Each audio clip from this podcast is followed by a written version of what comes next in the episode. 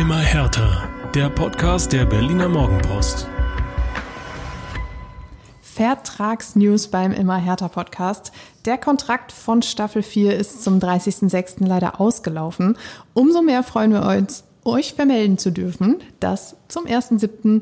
die Tinte ist auch schon trocken, die neue Staffel 5 online geht. Und damit hallo und herzlich willkommen zur neuen Folge Folge 1 in Staffel 5 des Immer härter Podcasts mit mir, Inga Bödeling, und mit meinem Kollegen Michael Färber. Hallo Ferbi.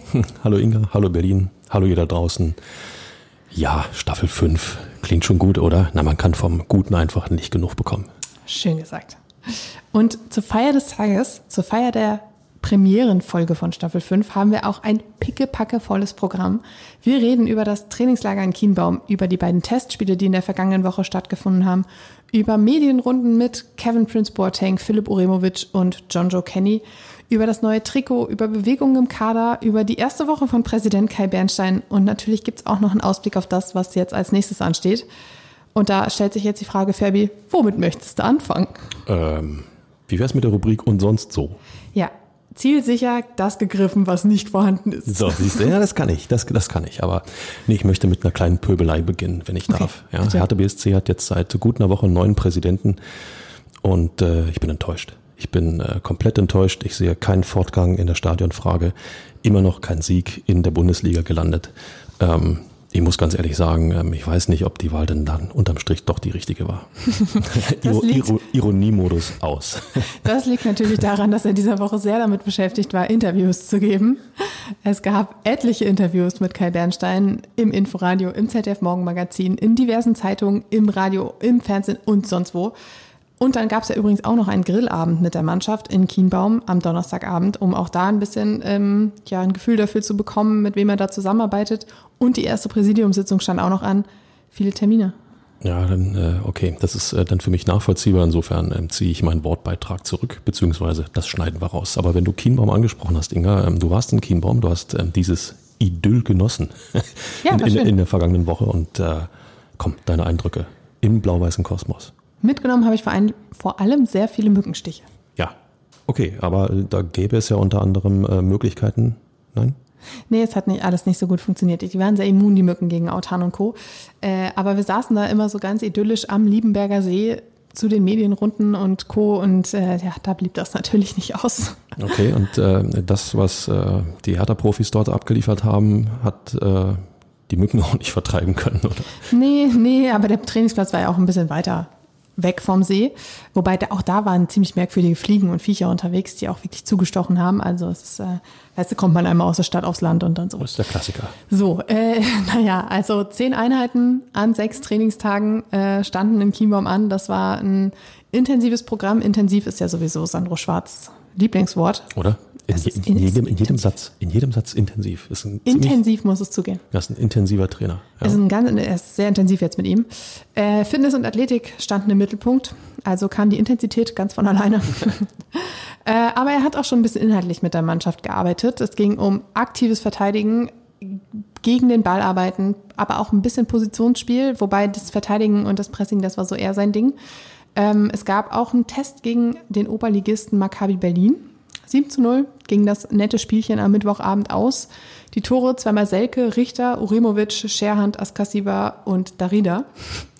Ähm, und das Ganze, ja, es war so eine Mischung aus 4-3-3, 4-1-4-1. Wir haben nachher auch mit Sandro Schwarz gesprochen. Er hat gesagt, das ist so die Formation, in der er da spielen möchte gegen, ähm, gegen Maccabi und auch für die weiteren äh, Spiele. Und genauso ging es auch am Test gegen Babelsberg, das jetzt quasi den Abschluss am Samstag des Ganzen bildete. Viererkette also ist äh, dann der Schlüssel zum, zur Sicherheit vorm eigenen Tor. Zum Klassenerhalt. Zum Klassenerhalt. Oder mehr, liebe Leute da draußen. Hey, mal einen Moment träumen muss erlaubt sein bei dem schönen Wetter. Aber ähm, ja, offensichtlich, offensichtlich ähm, hat Sandro Schwarz, ähm, ja, sagen wir mal, für sich ein, eine Formation gefunden, für sich eine, ein, taktische, ein taktisches Schema gefunden, ähm, von dem er glaubt, dass sich die Mannschaft darin wohlfühlt. Ich glaube, das ist, ist enorm wichtig. Ne? Ich meine, wenn er, wenn er wenn wir die vergangene Saison ähm, ja nochmal nur kurz streifen, jetzt nicht so weit in den Rückspiegel schauen, aber da lief ja dann doch vieles schief, viele, viele Unsicherheiten, viele ähm, ja, Ängste kann man fast sagen, hat man auf dem Platz gespürt und äh, damit ist er auch angetreten. Er hat ja selber gesagt, äh, sinngemäß, dass er ähm, der Mannschaft auch neues Vertrauen wieder einflößen muss und äh, zwar aus sich selbst heraus. Man kann sich natürlich vor jeden Spieler äh, stellen und sagen, du hast mein Vertrauen, du schaffst das schon und auf dem Platz schlottert ihm dann die Knie hinein. Die Truppe muss in einer Formation äh, ja sich so zurechtfinden, so viel Sicherheit bekommen, ähm, dass dann im nächsten Schritt auch andere, äh, sagen wir mal, Verschiebungen möglich sind, aber ähm, das klingt doch gar nicht schlecht. Es ging auf jeden Fall in allererster Linie um Stabilität, wie du gerade meintest. Und ähm, das Problem an der Sache ist ja auch, er hat zwar jetzt einen recht großen Kader, ich glaube 30 Spieler waren mit in Kienbaum. Ähm, Dong Jun Lee hat ein bisschen individuell trainiert, Jessica Gang kam auch, der hat noch irgendwie ein paar Probleme mit dem Knie und Kilian Sona fällt gerade auch erstmal wieder aus, weil er einen Schlag aufs Knie bekommen hat. Wollten wir nicht irgendwie positiv bleiben? ja, aber der Vollständigkeit halber. Okay, okay. Ähm, und da ist er jetzt ein bisschen vorsichtig. Dennoch 27 Spieler, die regelmäßig mittrainiert haben. Das ist eine große Gruppe, die jetzt am Montag ja auch noch größer wird. Und es werden auch immer noch wieder Veränderungen stattfinden mit Transfers, mit Zu- und mit Abgängen. Und wenn du dann ein System hast, in dem jeder sich irgendwie wohlfühlt, weil es jetzt nichts total krass Innovatives ist, was du oder irgendein wildes, eine wilde Idee, dann, dann funktioniert natürlich auch dieser Aufbau besser. Du kannst die Spieler besser integrieren, die jetzt neu vielleicht auch dazukommen. Und von daher gar keine schlechte Ausgangslage für diese, ja, ja doch sehr fluktuierende Situation. Alles ist im Fluss. Ähm, Vorwärtsverteidigen hast du gesagt, ähm, für mich ein absoluter Schlüssel, um, um, um heutzutage erfolgreich Fußball zu spielen. Ähm, das hat Hertha in den letzten zwei Jahren ähm, wenig bis gar nicht äh, gemacht und wenn dann äh, meist kopflos oder eben, äh, wie soll man sagen, den ersten Schritt zu spät getan. Also den Gegner angegangen, wo die Situation eigentlich schon komplett äh, im Eimer war. Und äh, ich bin gespannt, wie das weitergeht, weil ähm, das ist nicht so leicht, äh, sag mal, so eine Nummern wieder aufzubrechen. Aber da sind ja vor allen Dingen die Althartaner in Anführungszeichen gefragt, oder? Genau, also für uns Journalisten sind diese Situationen oder diese Testspiele und Trainingslager natürlich auch einfach sau interessant. Sonst haben wir den Blick von oben drauf. Und jetzt saßen wir zum Beispiel am Samstag im Kalibknecht-Stadion, recht nah am Platz. Und äh, so kam es nämlich dann, dass äh, Sandro Schwarz, der übrigens ein sehr durchdringendes Organ hat, also er wird, glaube ich, auch bei 70.000 im Olympiastadion keine Probleme haben, zu seinen Spielern durchzudringen, selbst auf die andere Seite. Hm. Ähm, in Kienbaum flogen schon mal die ein oder anderen Vögel aus den Bäumen, wenn er zur Ansage ansetzte. Äh, und in Babelsberg war es auch so. Ähm, er hatte eine genaue Idee davon, wie was funktionieren soll. Und irgendwann rief er Marvin Plattenhardt, der auf seiner Seite gerade unterwegs war, zu, er sollte doch weiter vorrücken, vorrücken, wenn ähm, Babelsberg im Ballbesitz war. Und im nächsten, in der nächsten möglichen Situation machte Plattenhardt das, ging bis zur Mittellinie, vielleicht sogar ein Stück weiter vor und bums war der Ball bei Hertha, weil er eben genau den Spieler früh angelaufen hat, früh Druck ausgeübt hat, früh gepresst und damit kam der Gegner dann eben nicht klar. Und das war halt einfach so interessant zu sehen, wie Sandro Schwarz diese Idee hatte, dem Spieler das gesagt hat im Spiel und die Umsetzung dann stattgefunden hat. Es, äh, meine, mutig ist der neue Trainer, oder? Den Relegationshelden so anzugehen, mitten ja. im Spiel vor so viel Zuschauern. Nein, ähm, das ist der Schlüssel. Es, ist, es wird der Schlüssel sein und äh, dem Gegner keine Luft zum Atmen zu geben. In dem Moment, wo dein Gegenspieler den Ball unter Kontrolle hat, hast du die Situation schon aus der Hand gegeben. Aber wenn dein Gegner merkt, okay, äh, da kommt jemand angerannt, ich habe den Ball noch nicht mal irgendwie sicher am Fuß, aber der braucht bloß noch anderthalb Schritte, bis er bei mir ist, dann äh, muss dein Gegenüber schon Qualität haben oder auch einen entsprechenden Mitspieler, um den Ball weiterspielen zu können. Das ist relativ selten der Fall. Ansonsten würde es im Fußball kaum Fehler geben. Und, und äh, insofern, ähm, das hat viel mit Laufarbeit zu tun, das hat viel mit, mit Konzentration zu tun. Du musst in jeder Sekunde absolut wach sein für die Situation. Und ähm, wenn Sandro Schwarz ein lautes Organ hat, wird das auch einsetzen und dementsprechend wird der eine oder andere den einen oder anderen Schritt früher machen. Genau. Vielleicht. In Babelsberg war es auch so, er hat dann aber auch sofort das Feedback gegeben, hat geklatscht und geschrieben, ja, genau so, Platte. Also da war er sehr zufrieden mit. Er war auch mit äh, Plattenhards Pendant auf der rechten Abwehrseite sehr zufrieden. Das war in der ersten Halbzeit, ach so, in beiden Testspielen war es so, dass jeweils eine ganze Elf in einer Halbzeit gespielt hat. Also er hat zur Halbzeit komplett durchgewechselt. Und ähm, in, gegen Maccabi war Kenny noch in der zweiten Halbzeit dran. Gegen äh, Babelsberg war es dann die erste. Und hat einen richtig guten Eindruck gemacht. Also da war wenig von, von Startschwierigkeiten, Anpassungsschwierigkeiten zu sehen. Ich glaube, da kommt ihm so dieser Charakter des, des Malochas ganz gut. Da reden wir nachher noch drüber, weil wir ihn ja auch in einer Medienrunde diese Woche kennenlernen durften.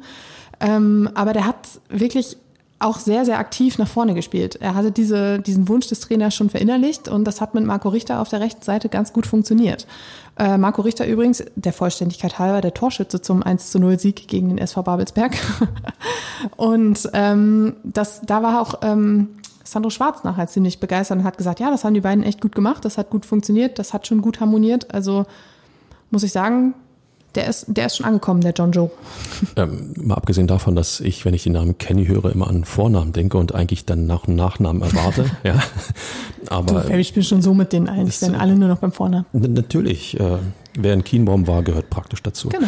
Ähm, aber das zeigt ja auch, äh, da, da kommt ein neuer Spieler und der will sich doch profilieren. Der will doch in die Startelf. Der will doch, der will doch dem Trainer zeigen, ähm, du kannst entscheiden, was du willst. An mir führt keinen Weg vorbei. Ich bin der Mann für die entsprechende Position. Und jetzt hat er ja gerade noch die Chance gehabt, äh, sich zu zeigen, weil Peter Pekarik, sein äh, Gegenspieler quasi oder sein Mitspieler auf dieser Position, war eben noch im Urlaub. Und wenn nicht jetzt, wann willst du es dann zeigen? Ne? Das ist ja. Genau, der Peter Pekarik wird aus dem Urlaub kommen. Er wird ohne Zweifel ein individuelles Programm gehabt haben.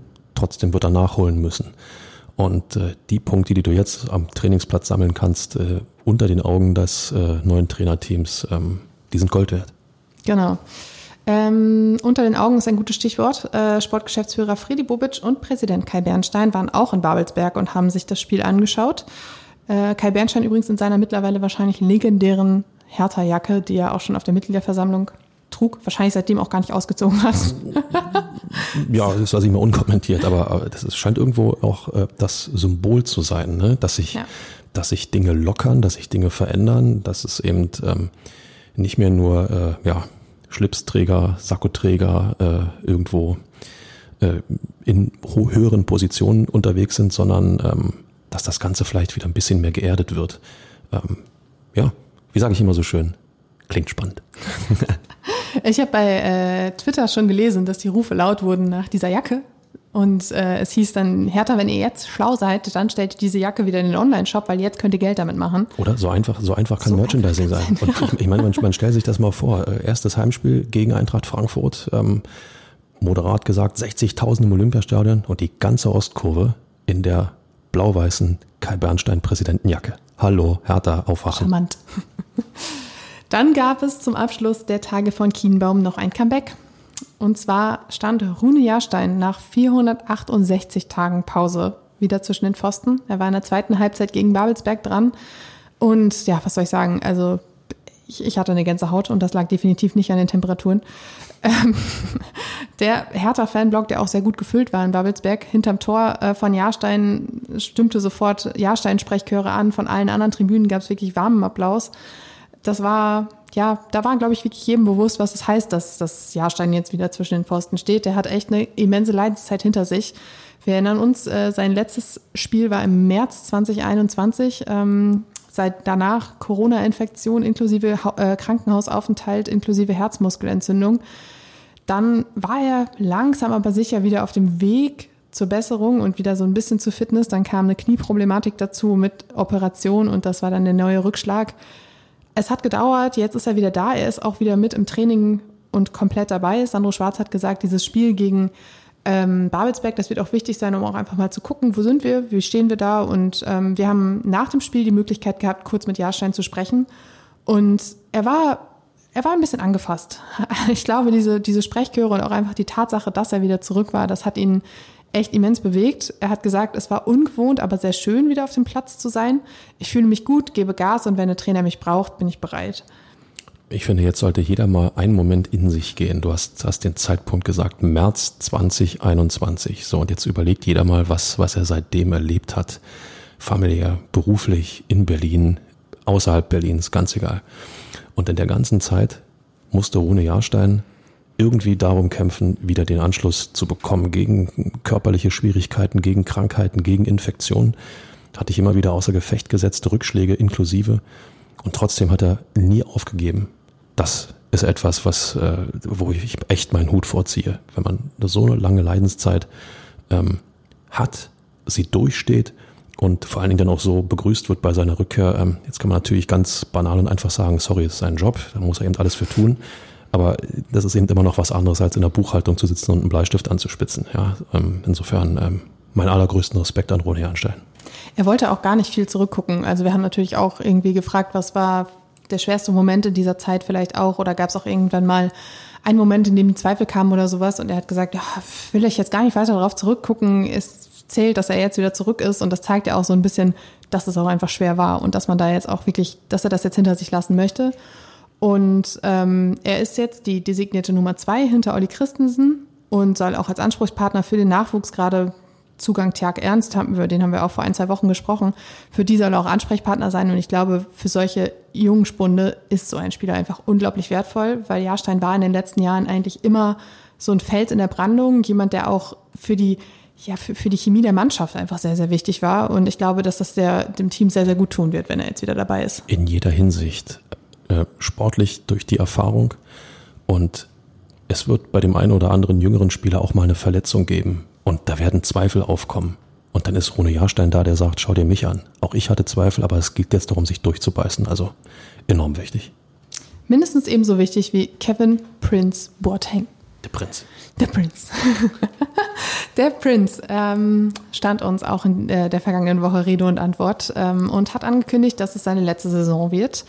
Ähnliche Worte waren auch im vergangenen Sommer schon zu hören, aber jetzt möchte er wirklich ernst machen. Also so wie letzte Saison ausgegangen ist, wollte er nicht aufhören, aber jetzt reicht selbst wenn sie die Champions League erreichen sollten, hat er gesagt, würde er aufhören. Ich will das nur mal ähm, versuchen zu spiegeln. So wie die vergangene Saison geendet hat, wollte er nicht aufhören. Also mit dem Klassenhalt. Das fand er jetzt nicht so toll, oder? Nein, so wie die gelaufen ist, Fabi. So dieser ganze Verlauf mit Abstiegskampf und Chaos und so, das wollte er nicht. Ich verstehe das. Ich verstehe das voll und ganz. Ähm, Dann lieber mit der Champions League Quali, wie er jetzt gesagt hat. ich glaube, in Berlin würde man äh, nicht Nein sagen. Ich ja, glaube auch. So. Ähm, ja, es war eine launige Runde mit dem Prince. Ähm, und Ach so, hier hast du noch das Zitat zu dem, was du gerade gefragt hast. Ich konnte so nicht aufhören. Das letzte Jahr war zu turbulent, zu viel Action, zu viele negative Schlagzeilen, zu viele negative Resultate. Und ich habe Bock, noch zu spielen. Ich will noch ein bisschen zocken.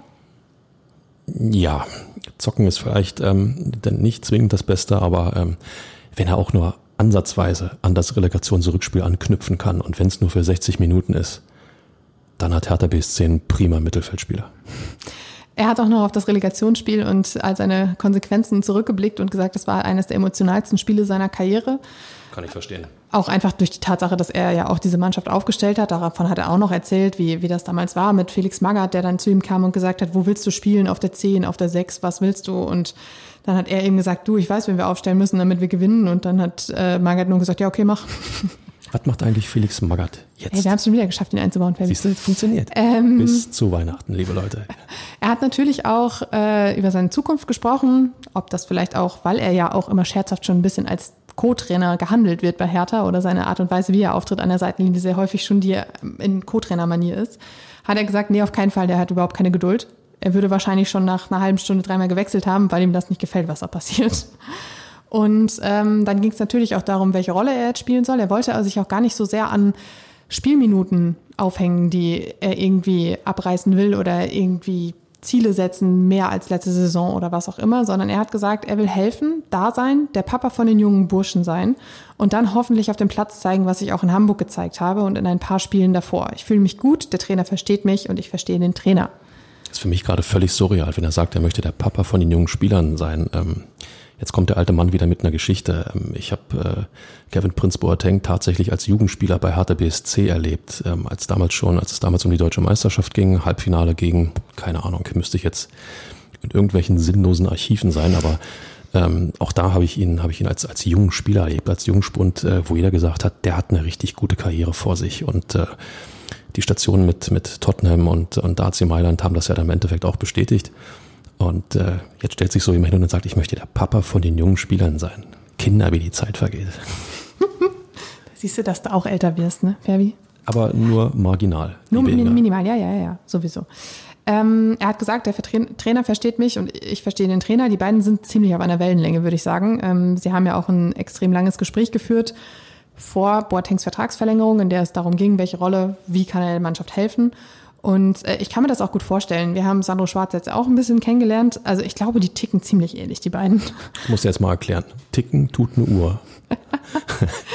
ja, ich glaube, die haben halt auch beide so dieses gleiche Verständnis vom Fußball und sie leben auch, glaube ich, diesen Fußball so. Also das ist so, ja, so Bolzplatzmanier.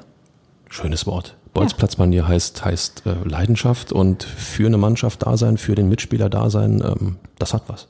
Und sie, sie sind halt echt. Also sie denken jetzt nicht zehnmal über das nach, was sie jetzt vielleicht sagen wollen, sondern sie hauen es halt einfach raus. Und das, glaube ich, passt bei den beiden ganz gut. So diese Ehrlichkeit und so. Und äh, Boateng war in Babelsberg auch Kapitän in der ersten Halbzeit. Oha. und äh, man hat gesehen, also ich meine, reden kann er ja. Und er hat sehr, sehr viel immer wieder versucht, hier und da und dort und dem noch mal irgendwie einen Satz mitgegeben und ihm noch einen Satz mitgegeben. Und ich habe gesehen, er war viel im Austausch mit Philipp Uremovic.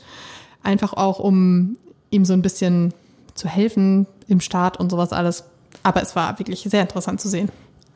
Mm, ist denn die Kapitänsfrage schon geklärt bei Hertha? Ich meine, wenn du mir jetzt sagst, äh, Kevin Prince Boateng eine Halbzeit lang mit der Kapitänsbinde auf dem sind ja noch nicht alle zurück, Fabi. Hallo, hallo. Machen wir dann nächste Woche. Nachtigall, ich höre dir trapsen. Machen wir nächste Woche. Vielleicht. Ähm, und besonders interessant war, er hat, hatte auch irgendwie auf die Frage gewartet, hat er gesagt, ähm, nach seiner körperlichen Fitness. Und er hat gesagt, so fit wie jetzt war er selten, beziehungsweise er hat gesagt, so wenig gewogen wie jetzt hat er zuletzt in seiner Zeit bei, Mail, äh, bei Mailand. Und zwar hat er fünf Kilo weniger als in der vergangenen Saison. Und sein Geheimnis? Hochzeitsstress. Das ist die beste Diät. Hochzeitsstress und Umzug. Ich hatte keinen Urlaub dieses Jahr. Ich glaube, das war's. Wobei ich mir jetzt ähm, relativ schwer vorstellen kann, ähm, Kevin Prinz Boateng trägt eine Schrankwand irgendwie ein Treppenhaus runter. Ich glaube, es würden seine Knie nicht mitmachen. In diesem Sinne, aber nochmal spricht ja für ihn, wenn er sagt, er möchte nochmal in diesem Jahr durchstarten, er möchte nochmal ähm, eine erfolgreichere Saison spielen als die vergangene und äh, geht da mit gutem Beispiel voran und sagt, ähm, auch wenn die Auslöser dafür vielleicht andere waren, aber dass er fitter ist als in der vergangenen Saison, frage ich mich natürlich wieder, warum nicht schon vor einem halben Jahr? Aber gut, das ist ein anderes Thema. Nach vorne schauen, nicht in den Rückspiegel. Ein fitter Kevin Prinz Boateng, ein gesunder Kevin Prinz Boateng mit äh, den Führungsqualitäten aus dem Relegationsrückspiel. Könnte mir gefallen. Ich glaube auch, dass man in dem Alter auch noch dazu lernen kann. Selbst wenn man schon eine ganze Menge als Fußballprofi erlebt hat, werden sicherlich auch die ein oder anderen Momente in der vergangenen Saison dabei gewesen sein, in der er sich gedacht hat, das geht anders.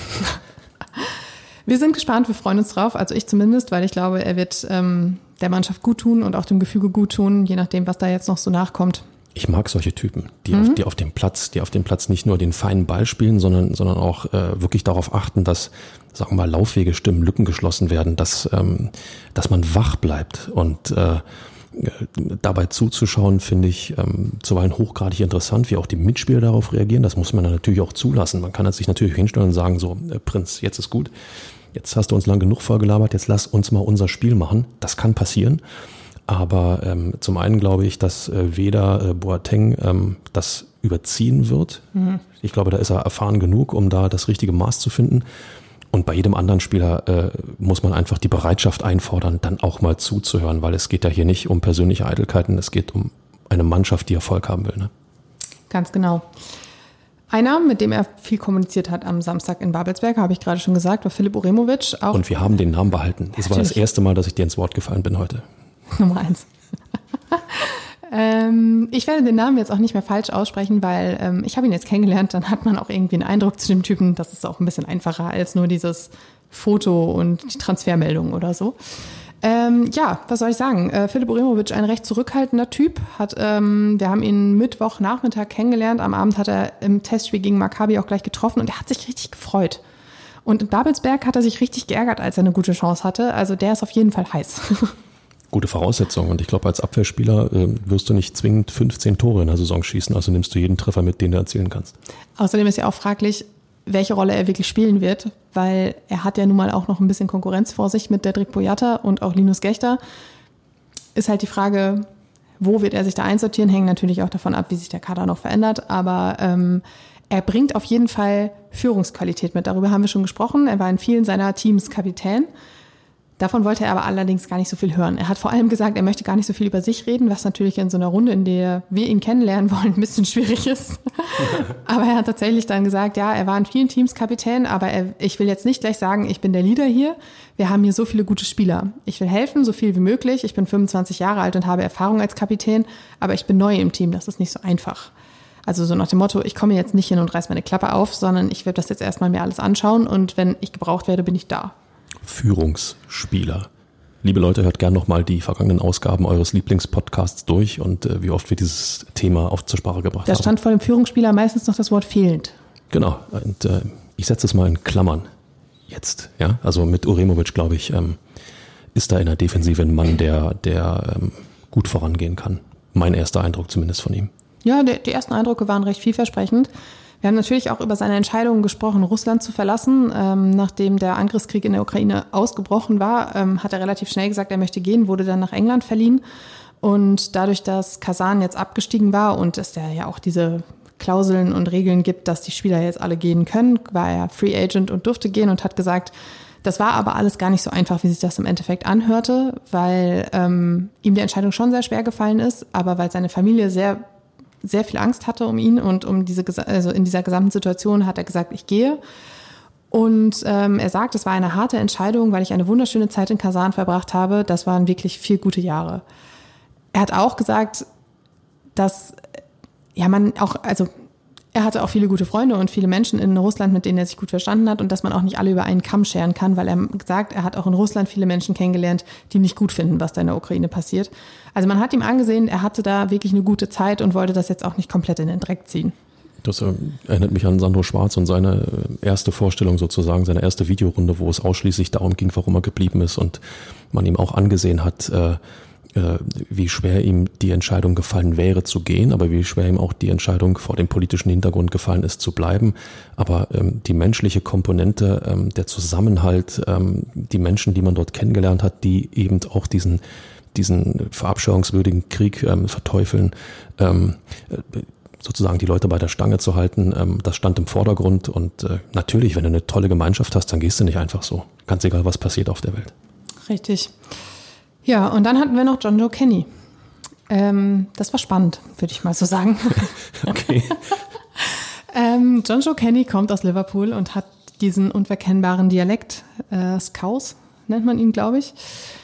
Ja, es war eine leichte Herausforderung, ihn zu verstehen. Als wir uns nachher die Sprachaufnahme nochmal angehört haben, war das schon, schon ein bisschen Rätselraten teilweise, weil das O wird dann schnell mal als U ausgesprochen. Also es hieß nicht Country, sondern Country. Und statt Luckily hat er zum Beispiel Luckily gesagt, also immer mit so einem Schweizer CH fast. Und ähm, ja, war interessant. Aber ich glaube, er hat sich wirklich Mühe gegeben, weil er saß am Anfang da und war sehr angespannt. Ich glaube, er hat wirklich langsam gesprochen, damit wir ihn verstehen. Also es war schon, schon ein bisschen lustig. Lass mal einen Engländer ähm, einen, jemanden zuhören, der aus dem tiefsten Bayern kommt. Ja. Oder aus dem höchsten Norden. Ja, hast du keine Chance. Glaube ich nämlich auch. Aber ähm, ja, wir, haben's, wir haben trotzdem, wir haben ihn verstanden. Und ähm, er hat viel erzählt. Er hat zum Beispiel auch gesagt, dass er mega Bock aufs Derby hat, direkt erster Spieltag. Ähm, es wäre ja jetzt nicht Everton, wo er herkommt, aber er weiß, was ein Derby-Sieg für die Hertha-Fans bedeutet. Und er hat selbst gesagt, also er hat gesagt, ich habe in großen Derbys gespielt, in Dortmund mit Schalke, in Liverpool mit Everton. Das sind Spiele, auf die du dich freust, in denen du kämpfst, um unbedingt zu gewinnen. Sein größtes Derby war das Glasgow Derby, hat er gesagt, was er gespielt hat, das leider ohne Fans. Aber mit Everton gegen Liverpool zu spielen war besonders emotional. Seit ich ein kleiner Junge war, habe ich Liverpool irgendwie gehasst. Hm. Es war immer mein Traum, gegen sie zu spielen und zum Glück habe ich das gemacht. Das Ganze ist jetzt, glaube ich, ungefähr fünf Jahre her. Aber hat ihn nachhaltig beeindruckt, wie er gesagt hat. Und ähm, ich habe ihn dann noch gefragt, weil wir haben ja auch darüber gesprochen, als er verpflichtet wurde. Ähm, er war ein Jahr auf Schalke und da hatte er sich so dieses Malocha-Image erarbeitet. Einer, der die ganze Zeit kämpft und beißt und bis zum Umfallen und den du wahrscheinlich am Ende des Spiels noch einfangen musst, damit er aufhört. So Schalter umgelegt.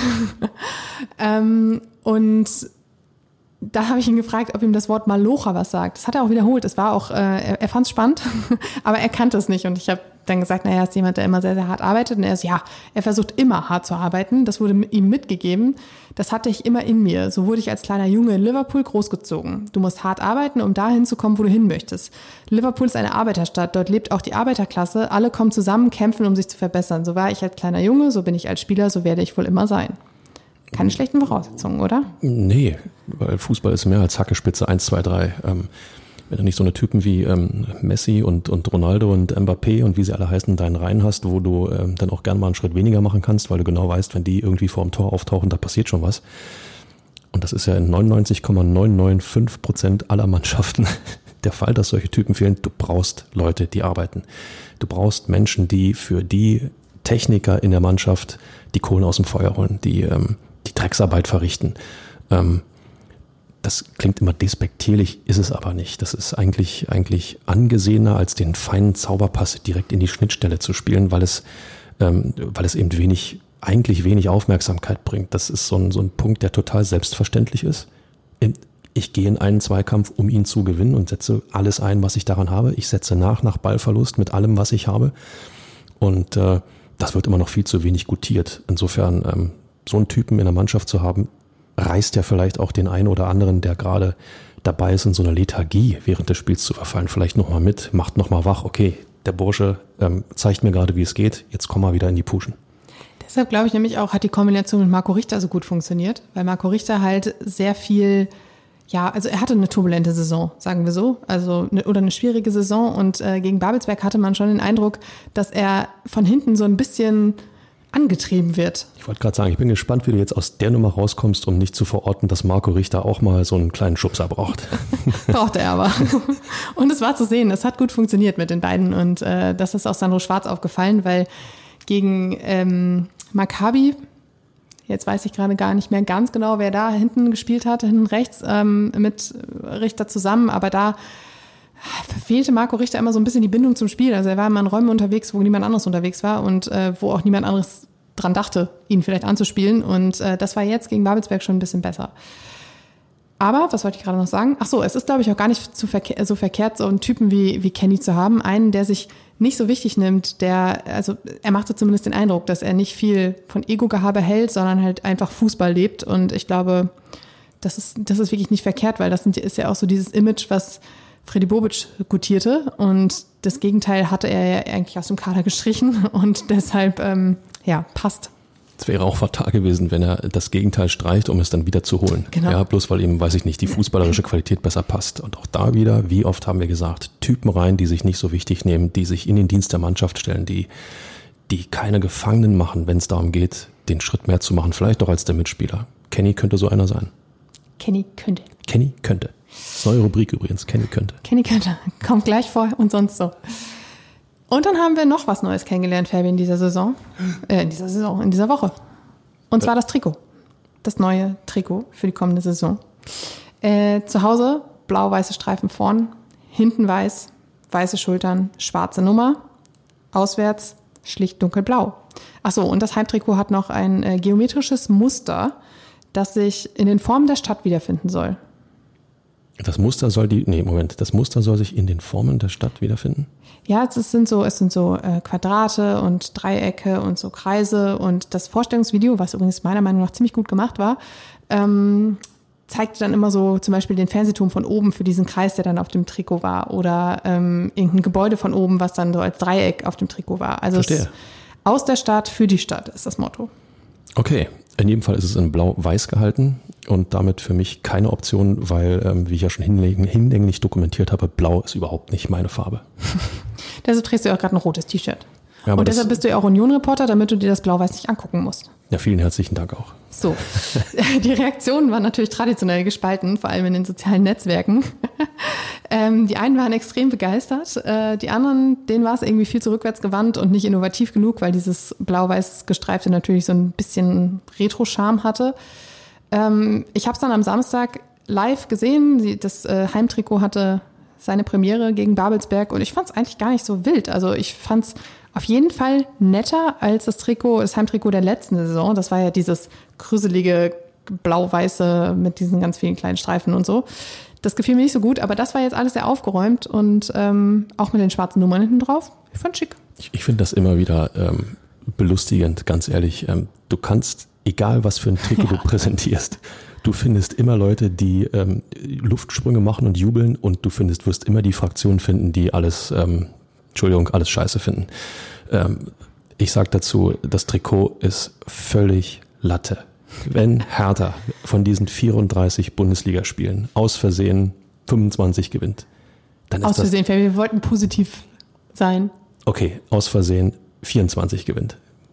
26 gewinnt, egal, genug Spiele gewinnt, dann ist es völlig wurscht, in was für einem Trikot die unterwegs sind. Das sind auch immer die Diskussionen hier, Nationalmannschaft, wenn es zu großen Turnieren geht. Wie können wir denn, wie können, wie können die ganz in weiß spielen? Äh, das, die deutschen Farben sind weißes Trikot, schwarze Hosen, fertig. Und was und war? Trotzdem hat es nachher jeder an. So, erstens und, zwe und zweitens, komplett weißer Dress, Weltmeister. Dieses, dieses Trikot mit dem, dieses schwarz-rot quer gestreifte, die sehen ja aus wie dicke Hummeln. Was war das epischste Spiel der WM-Geschichte? 7-1 gegen Brasilien. Die Trikots interessieren nicht, wenn der Erfolg da ist. Insofern wichtig ist, dass, ja, die Fahne zu sehen ist vernünftig, das Symbol für Hertha BSC. Wichtig ist, dass die Farben da sind. Und ich bin aufgewachsen in einer Zeit, da waren Hertha-Trikots grundsätzlich blau-weiß, längst gestreift. Siehste.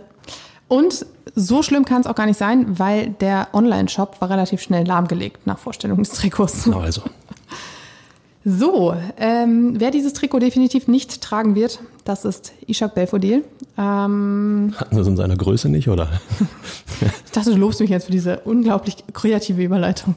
Ja, du bist schon wieder ins Wort gefallen, Fabi. Zweite so, zweite Mal. Ich mache mal wieder einen Strich hier. Ich habe keinen Stift mit, aber der, der imaginäre Strich ist jetzt bei der 2. Ähm, genau, der Vertrag des Stürmers ist am 30, 30. Juni ausgelaufen, ebenso wie der von Staffel 4 hier bei uns im Immer Hertha Podcast. Aber da gab es keine Verlängerung. Das hatte sich ja schon angedeutet, dass die Zeichen auf Trennung stehen. Das Ziel ist auch offen. Ähm, Saudi-Arabien war im Gespräch, aber Fakt ist, Hertha und Belfodil, das hat es nach einem Jahr dann auch wieder Geschichte. Äh, ja, möchtest du da noch was zu sagen, Fabi? Nö, es, wenn einer geht, ist Platz, dass jemand kommen kann. Das, Schön. Das, ja, aber es ist ein Allgemeinplatz, ich weiß, und auch dafür zahle ich gerne ein, das weißt du, auch, auch das weißt du, aber, aber äh, Fußballkader sind bis zum Ende einer jeden Transferperiode fragil, höre ich immer aus irgendeiner Ecke. Und der zweite Punkt ist einfach, ähm, die Zeiten, in dem, weiß ich nicht, zehn Spieler über zehn Jahre bei einem Verein bleiben, sind einfach vorbei. Das muss man einpreisen. Und wenn ich nicht wirklich durchstarte, nicht wirklich die Qualität bringe für die Mannschaft, für die Vorstellung, die ich habe, dann geht's woanders hin und dann kommt einer, der es besser macht, vielleicht. Und sechs Tore in 30 Pflichtspielen ist jetzt auch nicht, nicht unbedingt die Duftmarke, die. Nicht für einen Stürmer. Genau. Für Oremovic wäre es überragend. Ja, natürlich.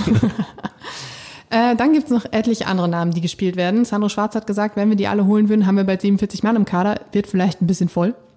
Ähm, die Bild meldet aber jedenfalls, dass Hertha Chidera Ejuke holt. 24, links außen, Vertrag bei ZSK Moskau bis 2024.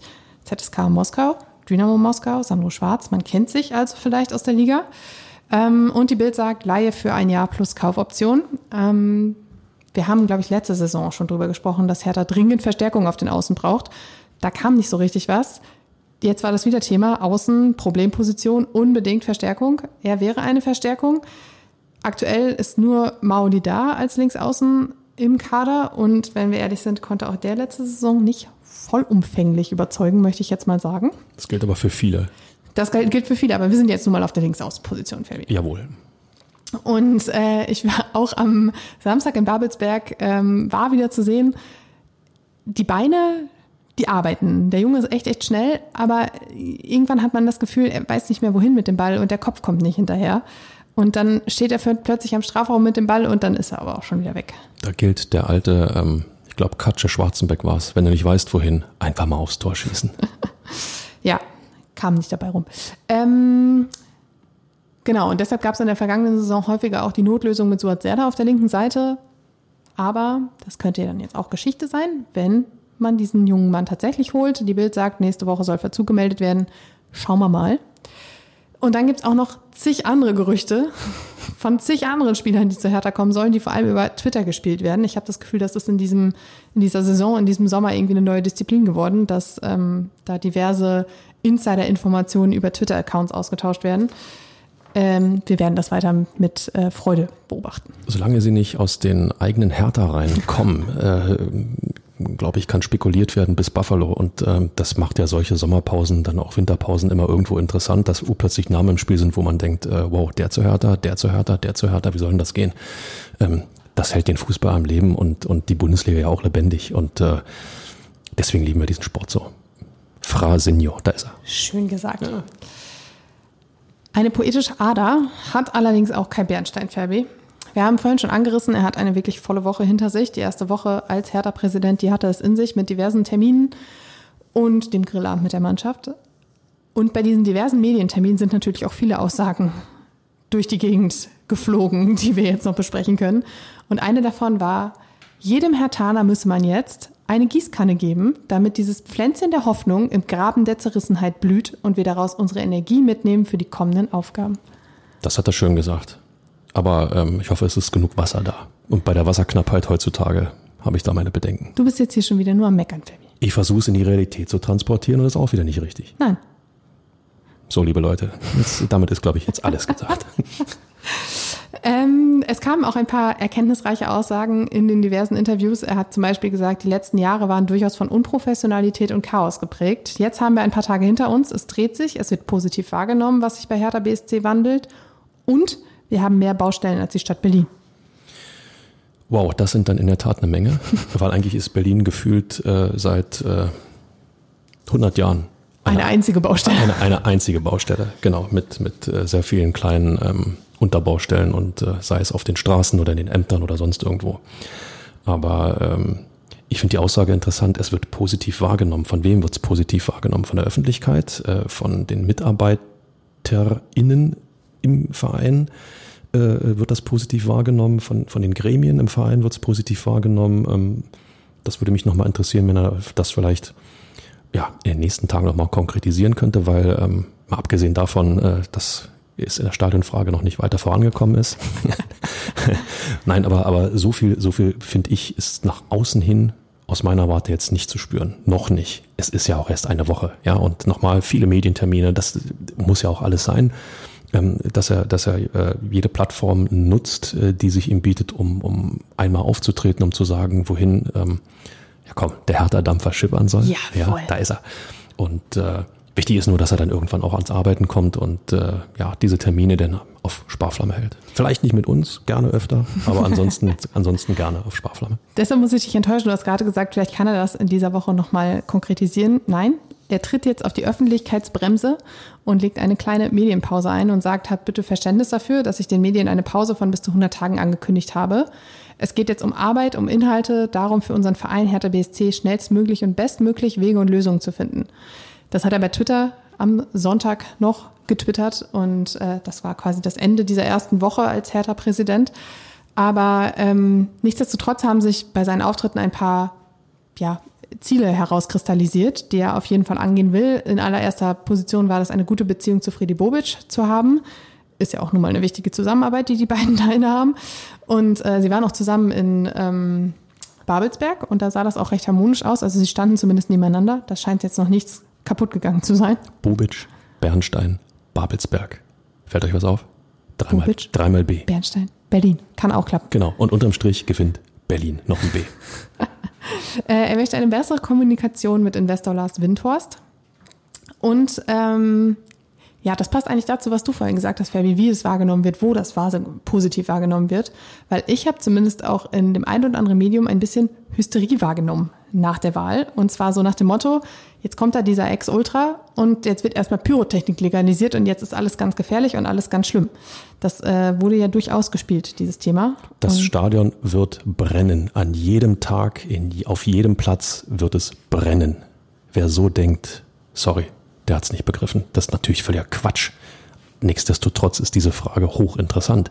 Wenn, er, wenn, wir alle äh, nochmal überlegen, äh, welche ja, welche Basis aus der Mitgliedschaft ihn eigentlich gewählt hat. Das sind ja dann doch eher die Jungs und Mädels in der Kurve, die Ultras. Die aber es waren ja nicht 1400 Ultras. Nein, natürlich. 1600. Natürlich nicht, aber Sie sind diejenigen, die ihn äh, immer auch als äh, Mann aus ihrer Mitte wahrgenommen haben, die ihn klar unterstützt haben in den, in den Wahlkampfwochen und die ähm, auch lautstark gefeiert haben, als das Ergebnis verlesen wurde. Ähm, so nach dem Motto, wir holen uns unseren Verein zurück und äh, Pyrotechnik äh, gehört, äh, ja, sagen wir, im Bewusstsein der Ultras zwingend dazu im Stadion. Und diese Frage jetzt zu moderieren, zu klären, und äh, da bin ich total gespannt, weil es wird enttäuschte Gesichter geben. Egal auf welcher Seite, es wird enttäuschte Gesichter geben. Was aber sich so ein bisschen quasi gezeigt hat, ist, dass er auch jetzt daran arbeiten muss, Vorbehalte gegenüber seiner Vergangenheit als Ultra abzubauen. Und dazu gehört dieses Thema ja einfach immens. Aber du hast gesagt, es wird enttäuschte Gesichter geben. Ähm, was er zum Thema gesagt hat, ich glaube, es war jetzt in der Bild am Sonntag, äh, ganz frisch, Pyro ohne Hitze mit Unterstützung von Brandmeistern in bestimmten Zonen dafür. Wie könnte das in den Spieltag eingebunden werden? Ich wünsche mir hier eine offene Diskussion um die Machbarkeit unter klar besprochenen Bedingungen. Ja, klingt gut. Ich weiß nicht, wie es bei dir angekommen ist. Ja, bei mir ist es so angekommen, also offene Diskussion. Wir haben ja auch schon drüber gesprochen, Fabi. Ähm, heißt auch, dass das Ergebnis eben nicht so ist, wie sich das vielleicht die breite Fanszene wünscht. Ja. Und das muss er dann moderieren und das muss er, da muss er auch hinterstehen, weil ich meine, wenn du darüber diskutierst und mit allen, ich sag mal, allen wesentlichen Parteien wie auch der DFL, weil du kannst sowas ja auch nicht über Kopf der Liga hinweg entscheiden und in deinem Stadion sagen, so machen wir es aber. Ähm, da kommen viele Interessen zusammen und äh, im Endeffekt kommt dann etwas raus, was vielleicht nicht so ganz deiner, deinem Wunsch entspricht und schon gar nicht dem Wunsch der aktiven Fanszene. Und dann musst du trotzdem sagen, Leute, wir haben es versucht und es ist einfach noch nicht so weit und äh, dafür muss er stehen und er muss auch hinterstehen. Und vor allen Dingen, ähm, alle müssen das akzeptieren und ja. äh, bei allem Respekt, da habe ich meine Zweifel, dass das dann alle akzeptieren würden. Ähm, mich erinnert das so ein bisschen an, ich glaube in Norwegen äh, ist das der Fall, da gibt es ja diese Diskussion, ich glaube wie in allen äh, ja, nationalen Ligen im Endeffekt. Ähm, Pyrotechnik ja, nein, legalisieren ja, nein. Man hat in Norwegen, ähm, gerade bei Rosenborg Trondheim, hat man, hat man äh, schon vor Jahren eine Lösung gefunden, indem man gesagt hat, ähm, ja, wir ermöglichen das. Ähm, allerdings äh, nur zu bestimmten Zeitpunkten, sprich vor dem Spiel, nach dem Spiel und auch in der Halbzeitpause. Und äh, alles auch nur in bestimmten kleinen, klar definierten Zonen unter Aufsicht von ähm, Feuerwehr. Ähm, mithilfe von, von Sandeimern sollten, äh, sollten dann diese, diese Fackeln, äh, nenne ich sie jetzt mal, auch sofort wieder gelöscht werden können, sodass dann auch die Rauchentwicklung, die dadurch ja unweigerlich entsteht, überschaubar bleibt. Jetzt kommt aber der große Haken und ähm, ich könnte mir vorstellen, das wird bei vielen in der Ultraszene auf äh, wenig Begeisterung stoßen. Ähm, um das zu ermöglichen, um selbst dies zu ermöglichen, ähm, muss vorher oder wird in, in, bei Rosenborg Trondheim in Norwegen vorher ein Antrag gestellt, dem ähm, dann die Behörden, Polizei, die Feuerwehr, die Liga zustimmen muss und an den sich auch alle zu halten haben. Es muss klar dokumentiert sein, wie viel Fackeln abgebrannt werden sollen, zu welchem Zeitpunkt, in welcher Zone und Achtung, die verantwortlichen Leute müssen mit Namen benannt werden, mit Namen und Personalien benannt werden.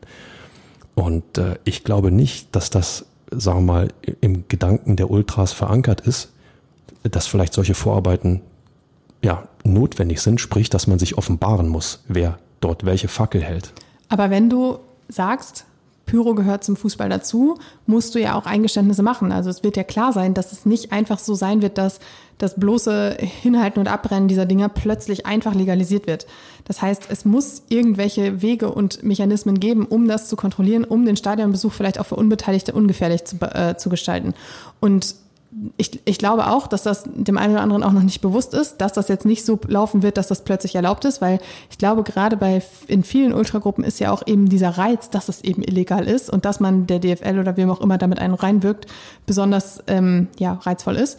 Ähm, aber ich glaube auch, dass diese, diese Mechanismen, die wir greifen müssen, wie mit dem Antrag, mit den Personalien und Co., dass das vielleicht eine Kröte ist, die man schlucken muss, um so ja, irgendwie dahin zu kommen, dass es, dass es halbwegs ungefährlich ist. Wie groß die Begeisterung ist, eine solche Kröte zu schlucken, finde ich, hat sich dokumentiert, als ähm, es darum ging, personalisierte, personalisierte Tickets ähm, einzuführen, auch in der Bundesliga. Und äh, ich meine da, mir klingeln die Ohren immer noch, ob mhm. des Aufschreis aus der Fanszene, dass es ja wohl nicht sein könnte. Und ähm, wenn allein schon bei dieser eigentlich ganz banalen Ticketnummer ähm, ein solcher Aufstand ist, äh, dann bei einer, bei einer, äh, sagen wir noch schwierigeren Diskussion wie Pyro, ähm, äh, also sorry, da fehlt mir bislang zumindest der Glaube, dass das A ruhig von der Bühne gehen kann und B, dass es nicht doch den einen oder anderen, ähm, und ich muss es so klar ansprechen, Idioten gibt, der denn der Meinung ist, er müsse dann doch über die Stränge schlagen. Ich meine, ähm, ich habe das Derby erlebt in der alten Fürsterei. Raketen flogen aus dem Hertha-Block direkt auf die Haupttribüne der alten Fürsterei. Ich saß 15 Meter daneben und ähm, das sind so Dinge, die gehören nicht in ein Fußballstadion. Und wenn Kai Bernstein sagt, er möchte Präsident von allen Hertanerinnen und Hertanern sein, dann muss er, und das sollte er auch, Familien mit Kindern, Menschen, die Pyro verabscheuen, ähm, Ältere, die, die sich dadurch belästigt fühlen und, und, und. Alle Pyro-Gegner muss er damit sozusagen mit ins Boot nehmen, wenn er über diese Thematik diskutieren will. Ich weiß nicht, ob er das tut, ob ihm das überhaupt bewusst ist, wie viele Facetten allein diese Diskussion hat.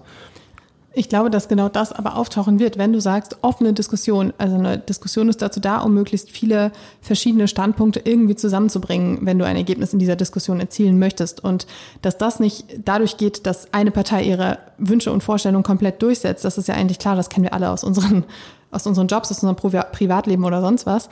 Und dass da Kompromisse gemacht werden müssen. Und äh, die Frage ist halt, welche Seite ist für welchen Kompromiss bereit, um halt irgendwie näher an das eigene Wunschziel zu kommen. Und ich bin aber auch gespannt, du sagst, er will Präsident aller Hertanerinnen und Hertaner sein, aller derer, die ihn auch nicht gewählt haben. Und um die mitzunehmen, muss er ja zeigen, okay, ich bin offen und ich vertrete all eure Wünsche und ich möchte jetzt nicht mein Ding durchdrücken. Das bedeutet aber auch automatisch, dass er all jenen, die am Wahltag exorbitant gejubelt haben, was ich total verstehen kann, dann auch irgendwann klar machen muss, liebe Leute, so wie ihr euch das vorstellt, wird das nicht funktionieren. Und da bin ich gespannt, ob er das tut, ob er überhaupt ganz tief in sich drin ähm, einen, einen ja, solchen Gedankengang hat, um eben in Anführungszeichen seinen Leuten klarzumachen, bis hierhin können wir gehen, aber ihr wollt noch drei Schritte weitergehen und das können wir nicht, das können wir nicht verantworten. Und ähm, wenn du alleine bist, wirst du immer anders denken, als wenn du Familie hast. Und wenn du dann Kinder hast, die im Stadion sind und Furcht vor solchen Dingen haben, dann überlegst du dir dreimal, ob du hingehst oder nicht. Und das kann nicht im Sinne von eines Vereins sein, ähm, dass äh, innerhalb des Stadions Dinge passieren, die Leute abschrecken. Sorry, geht nicht. Und da sind wir genau wieder bei dem Punkt, den wir letzte Woche schon hatten, wann er die Rolle des Ex-Ultras, des Fans, des Menschen von der Basis ablegt und all die Verantwortung erfüllt, quasi dieses Amt jetzt mitbringt. Und das ist zum Beispiel eine so eine Thematik, in der sich das auf jeden Fall herauskristallisieren wird. Das ist ja die, die, Hauptthema ja. die, die Hauptthematik. Ähm, aber nochmal. Ja, äh, ja das, wobei das, es gibt ja noch eine, eine weitere Nebenthematik, die damit so ein bisschen einhergeht.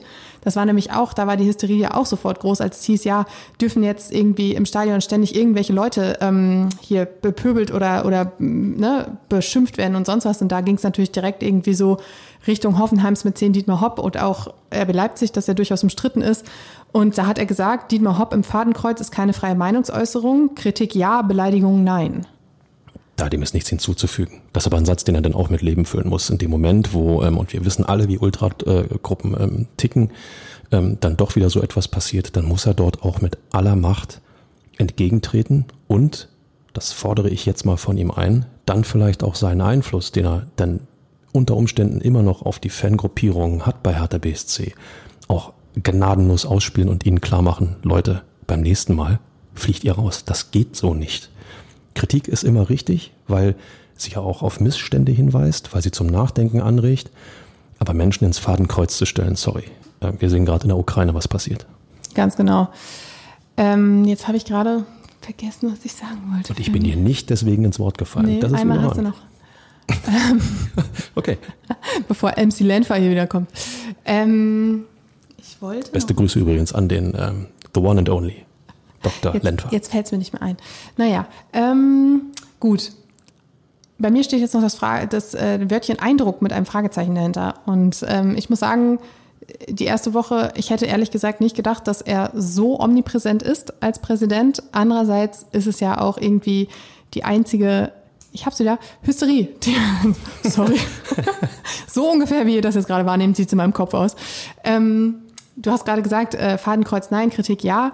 Ähm, ich fand es aber trotzdem dennoch ziemlich überzogen, was da teilweise an Hysterie durch die Medienwelt in Deutschland schwappte, als jetzt diese Wahl war, weil ich finde halt, klar, er hat eine Vergangenheit als Ultra, er hat die Harlequins mitgegründet, aber nichtsdestotrotz ist er dem ja irgendwie auch schon ein bisschen entwachsen und ähm, da jetzt irgendwie zu sagen, oh Gott, jetzt wird bei Hertha irgendwie die vollkommene, keine Ahnung was ausgerufen und äh, da kannst du jetzt bald nicht mehr ins Stadion gehen, weil da die Ultras ähm, herrschen und äh, du aufs Maul kriegst, wenn du irgendwie ein falsches Trikot anhast oder sowas, fand ich alles ein bisschen too much und ein bisschen zu überzogen. Und da kann ich auch verstehen, dass er dann nämlich in dieser Woche, das nämlich zu dem Thema Eindruck, dass er in dieser Woche dann halt auch sehr, sehr viel Interviews gegeben hat, um auch sehr viel zu moderieren, um auch die Wahrnehmung seiner Person so ein bisschen in, ins gerade, also ins richtige Licht zu rücken und zu sagen, ich bin der Präsident, aber ich weiß auch, was das hier jetzt alles für Arbeit mit sich bringt. Und ich bin jetzt nicht einfach nur hier, um irgendwelche Interessen von bestimmten Fangruppen durchzudrücken. Und er ist der Einzige, der das tun kann. Genau. Dieses Bild von sich na, nicht gerade zu rücken, sondern äh, überhaupt erst mal zu manifestieren. Genau. Und das, ähm, Naja, gerade rücken ja schon, wenn du siehst, was in den Medien passiert ist und wie die Hysterie plötzlich aufploppte, dann muss er ja schon irgendwie dem gegensteuern. ja, an, andererseits hat er ja noch nichts manifestiert. Jetzt, jetzt wird's das philosophisch, liebe Leute. Ja. Er, hat ja, er hat ja noch nichts in dem Sinne manifestiert. Das bin ich, dafür stehe ich, so werde ich äh, handeln und, und das sind meine Gedankengänge zu den Themen Das haben ja dann andere für ihn übernommen. So, so sieht's aus. Und äh, dass der Boulevard sehr gern überzieht, weil er schlagzeilenträchtig in irgendeiner Form ähm, punkten möchte, das wissen wir alle. Und äh, dass ähm, ja vor allen Dingen Good News falsch, Bad News Good News sind. So, Bad News sind Good News. Ähm, Im Boulevard immer funktionieren, ähm, das muss man einmal einpreisen. Nochmal, er muss und wird an seinen Taten gemessen werden. Und äh, diesen Taten sind jetzt jede Menge Worte vorausgegangen. Und das ist der Maßstab. Und wenn er sich selber 100 Tage Zeit gibt, um überhaupt erstmal etwas anzuschieben, dann müssen wir ihm das auch zugestehen. Das wird in jeder anderen Branche wird das zugestanden. Das muss man auch einem neuen Hertha-Präsidenten zustehen, finde ich. Ich freue mich schon auf die Folge im Oktober, in der wir dann seinen Zehn-Punkte-Plan einmal auf, ja, ähm, ja auf auf Herz was? und Nieren überprüfen Danke, werden. Oder vielleicht komplett zerpflücken. Oder vielleicht auch sagen, acht Wow. von zehn Punkten überragend erfüllt. Okay, bei den beiden anderen. Ein Vielleicht hat, Stadion baut sich eben nicht in 100 Tagen. erstens und ähm, vielleicht hat das mit dem ähm, Grillwurst von Peter Pekarik für die Fans noch nicht geklappt. Aber Es war nochmal. für die Mitarbeiter, für, Fabi, für, für die Mitarbeiter, Mitarbeiter. Für die Mitarbeiter. Also nochmal ähm, 100 Tage Zeit. Jetzt fang an und mach was Gutes draus, sozusagen. Ja, und da soll noch mal einer sagen, Sommerpausen werden irgendwie langweilig und fußballfreie Zeit. Ich meine, wir haben schon wieder überzogen und sind irgendwie steuern schon wieder auf eine Stunde Podcast hin. Aber wir sind noch nicht ganz am Ende. Und zwar haben Wir wir, sind nie am Ende. ich bin Nur- immer am Ende, Fabi. Nur um Punkt 3 des Dir ins Wort Vereins zu erfüllen. Damit ist mein Tagwerk heute getan. Nächste Woche kannst du die alleine machen. So, Falle ich mir allein ins Wort, ja? Schaff ich genau. auch. Schaff ich auch. Schaffst du, du schaffst das, ja. So, wir haben noch einen kleinen Ausblick. Ähm, nach dem Testspiel am Samstag war am Sonntag frei, um mit frischem Kopf am Montag in die neue Trainingswoche zu starten. Dann kehren auch die äh, Nationalspieler zurück, ähm, die nach Leistungs- und medizinischen Tests am Mittwoch wieder ins Training einsteigen sollen. Ja, dann hat Sandro Schwarz eine ordentliche Truppe zusammen, mit der äh, dann am kommenden Freitag das Testspiel bei Energie Cottbus wartet. Dann übrigens die Premiere des Auswärtstrikots, des neuen. Fällt dir, fällt dir das auch auf? Das, das machen Vereine ja inzwischen, äh, das ist ja, ähm, wie sagt man, durchchoreografiert bis zum geht nicht mehr sozusagen. Erst, erst das Ausweichtrikot und dann das äh, Auswärtstrikot und dann das Heimtrikot. Oder von mir aus auch erst das Heimtrikot und dann das Auswärtstrikot. Also für jedes neue Testspiel wird ein neues Trikot präsentiert. Und da soll noch mal Nee. jemand. Nee? Bei Hertha haben sie die einfach direkt präsentiert und gesagt, wir tragen sie nur dann. Ich habe ja schon gesagt, wie das Auswärtstrikot aussieht. Natürlich, was ich meine, ich meine in, in, in den Spielen, wenn, wenn sie Ach so, dann so, ihr kannst ja nicht alle drei auf einmal tragen. Nein, das geht natürlich nicht. So- Oh, Inga. Nein, sukzessive, ähm, dass, dass man die eben präsentiert und äh, also so viel beste Grüße an alle, die gegen Kommerz im Fußball sind. Na, ist doch so. Äh, inhaltlich soll es in dieser Woche nach den intensiven, intensiven Tagen von Kienbaum, ähm, in denen es um Athletik, Fitness und auch ein bisschen Defensive ging, ins Umschalten in die Offensive gehen. Aufbauend auf der Defensive, Anlaufen, Pressing, Kettenverhalten, all das will Sandro Schwarz in komplexen Einheiten, wie er sagt, ähm, trainieren lassen. Dazu ein bisschen Geschwindigkeit, längere Läufe. Du hast es vorhin schon gesagt, die brauchst du halt auch, wenn du mit der Viererkette spielst und ähm, ja, weiter an der Athletik feilen, weil die Spiele, die dazukommen, kommen ja nun mal frisch aus dem Urlaub. Da muss noch ein bisschen gearbeitet werden. Henrik Kuchno freut sich wahrscheinlich schon, beziehungsweise die Spieler freuen sich bestimmt schon auf Henrik Kuchno. Und äh, ja, Das ist, das, aber als Athletiktrainer hast du exakt, äh, sagen wir mal, na komm, dreimal Spaß. Nämlich genau dann in der Vorbereitung, wenn du die Profis alle zu deinem ähm, Kraftkreis oder Zirkeltraining, wie du es auch immer nennen magst, rufst und, äh, und sie nicht anders können, als mal so eine Stunde richtig, aber richtig alles aus sich rauszuholen. Und du stehst als Athletiktrainer da, daneben und feuerst noch an. Ja? Du bist ja nicht im Urlaub, sieh mal zu und das geht schneller und das muss tiefer gehen und schluder nicht so rum und es sei denn, Felix Magath wird Trainer, dann blühst du richtig auf. dann hast du auch als Athletiktrainer ein Problem. Da hast du Feier, Feiertag. Ja, ähm, Fabi, wir sehen, se sehnen uns, ja, wir sehnen uns nach der neuen, nächsten Folge. Äh, Wir sehen uns am 10. Juli hier wieder, dann mit der neuen Folge und äh, einigen Eindrücken aus dem Testspiel gegen Cottbus. Möchtest du noch was sagen, Herr Färber? Ich hätte noch eine Wortmeldung. Ähm, Ich fand, das war ein sehr intensiver Podcast heute. Ich habe dem nichts hinzuzufügen. Ja, euch da draußen, vielen Dank fürs Zuhören dieser ähm, intensiven Stunde und ähm, bis zum nächsten Mal.